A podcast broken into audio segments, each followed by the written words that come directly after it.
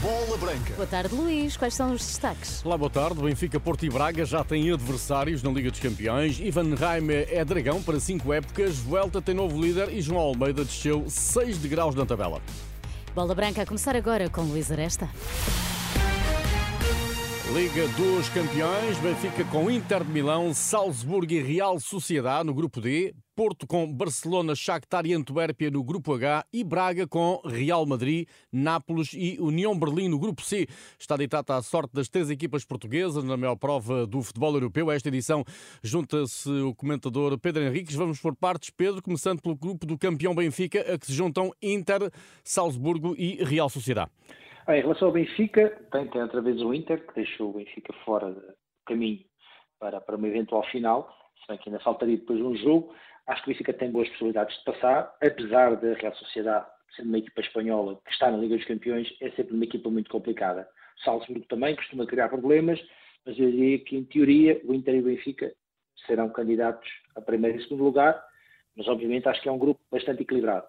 Grupo H, Porto, Barcelona, Shakhtar e Antuérpia da Bélgica.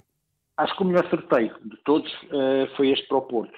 É verdade que está aqui o Barcelona, mas eu acho que este Barcelona não é melhor do que o Porto, da Liga dos Campeões, e portanto eu acho que, para mim, o Porto é favorito a ganhar este grupo. Se não ganhar, seguramente, isto seguramente no futebol vale o que vale, uh, ficará nos dois primeiros, porque o Shakhtar, obviamente pelos problemas que se reconhecem, não está ao nível do Porto, muito menos o Antuérpia, Uh, e acho que o Porto terá aqui, obviamente, jogos complicados, mas é a melhor equipa do grupo. Volto a dizer, não quero desvalorizar muito o Barcelona, mas o Barcelona na Liga dos Campeões contra o Porto, costuma estar na Liga dos Campeões, pá, vou dar aqui 50-50 para os dois. Finalmente, o grupo C, com Braga, Real Madrid, Nápoles e União Berlim, aqui já as dificuldades esperadas para o Braga, que apanha de facto adversários muito fortes. É um, um desastre. O sorteio foi um desastre para o Braga, uh, apanhar o Real Madrid na Liga dos Campeões. Não é contar com duas derrotas, mas é quase o Real Madrid é muito forte na competição. O Nápoles continua a ser uma equipa, apesar da troca de treinador, continua a ser uma equipa muito forte. Portanto, o Real Madrid é muito melhor que o Braga, o Nápoles é bastante melhor que o Braga e a União de Berlim vai dividir com o Braga uh, esse, esse, esse, nível em termos de equipa. Aliás, já, já, já se cruzaram também na Liga Europa. Uh, eu acho que o Braga pode ganhar os jogos da União de Berlim, tudo o resto que fizer é bem-vindo, mas acho que o Braga tem muito poucas ou quase nenhuma possibilidades de ficar nos dois primeiros. Ainda assim, está lá, pode ser que apanhe o Nápoles ou o Real Madrid constipados e que consiga fazer uma gracinha. Pedro Henriques, obrigado, boa tarde. Obrigado, um abraço. Ficaram sim os outros grupos da Liga dos Campeões. No grupo A, Bayern, Manchester United, Copenhague e Galatasaray. Grupo B, Sevilha, Arsenal, PSV e Lan.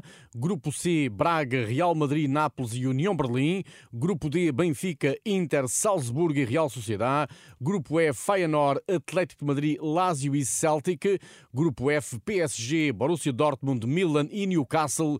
Grupo G, Manchester City, Leipzig, Estrela Vermelha e Young Boys no grupo H, Porto, Barcelona, Shakhtar Donetsk e Antuérpia. Amanhã será a vez do Sporting, único representante português na Liga Europa, marcar presença no sorteio marcado para as 12 horas, meio-dia, hora portuguesa, no Mónaco. Em princípio, o Sporting fará parte do pote 2 da segunda competição europeia de clubes. À margem dos sorteios da UEFA, o presidente da Federação Portuguesa de Futebol, Fernando Gomes, e o presidente interino da Federação Espanhola reuniram-se hoje pela primeira vez no Mónaco, depois nos últimos dias terem mantido contactos eh, o tema central do encontro terá sido a candidatura conjunta à Organização Mundial do Mundial 2030, depois do impacto causado pelo caso Rubiales, que ambas as federações têm procurado desvalorizar. No mercado, o espanhol Ivan Raime está confirmado no Porto, o melhor jogador jovem da Liga 1 na época passada, assinou um contrato válido até 2028. O médio criativo Ivan Raime deixa o Famalicão para ser o novo camisola 17 dos Dragões e já disse que jogar no Porto se tornou uma obsessão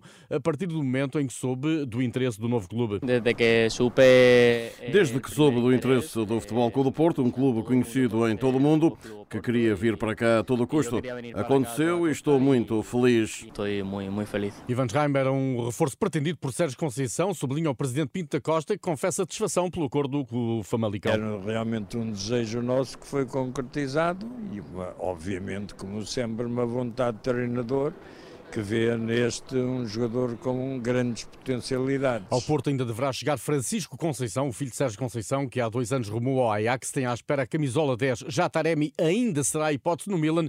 Há que esperar pelas próximas horas. Ainda do Porto regressa aos treinos de Evan Nilsson, ainda condicionado. O Sporting se deu fatal ao Leicester até ao fim desta temporada e Demasa Morita foi, entretanto, convocado para a seleção do Japão, que dia 9 tem um particular na Alemanha e dia 12 defronta na Bélgica a Turquia. Na seleção nipónica, o médio leonino terá a companhia do guarda-redes do Porticomenense Kozuke Nakamura. Já no Benfica, Di Maria e Otamendi estão convocados para os jogos da seleção argentina contra Equador e Bolívia, de apuramento para o Mundial de 2026.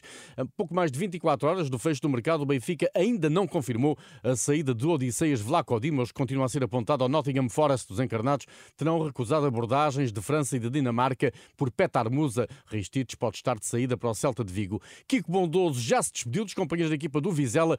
O extremo de 27 anos está de partida para Israel para assinar pelo Maccabi Tel Aviv. Vizela recebe esta sexta-feira o Gil Vicente na abertura da jornada 4 do campeonato e o treinador Pablo Vilar já lamentou ter de jogar a 4 horas do fecho do mercado de transferências. Para mí non ten sentido xogar un xogo 4 horas antes do, do cierre do mercado con todo o que pode acontecer coas salidas, coas chegadas, con rumores, porque todo eso son distraccións eh, para os xogadores, pero o plantel está a traballar ben, está pronto e está focado porque é moito importante para nós eh, obter os tres puntos.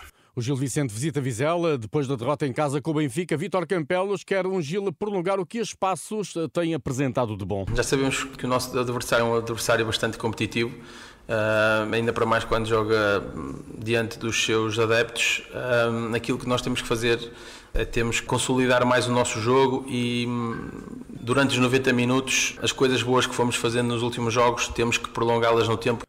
Vítor Capelos, treinador do Gil Vicente. Lá fora, segundo a Sky, João Palhinha tem acordo com o Bayern até 2028. A transferência ainda não é oficial.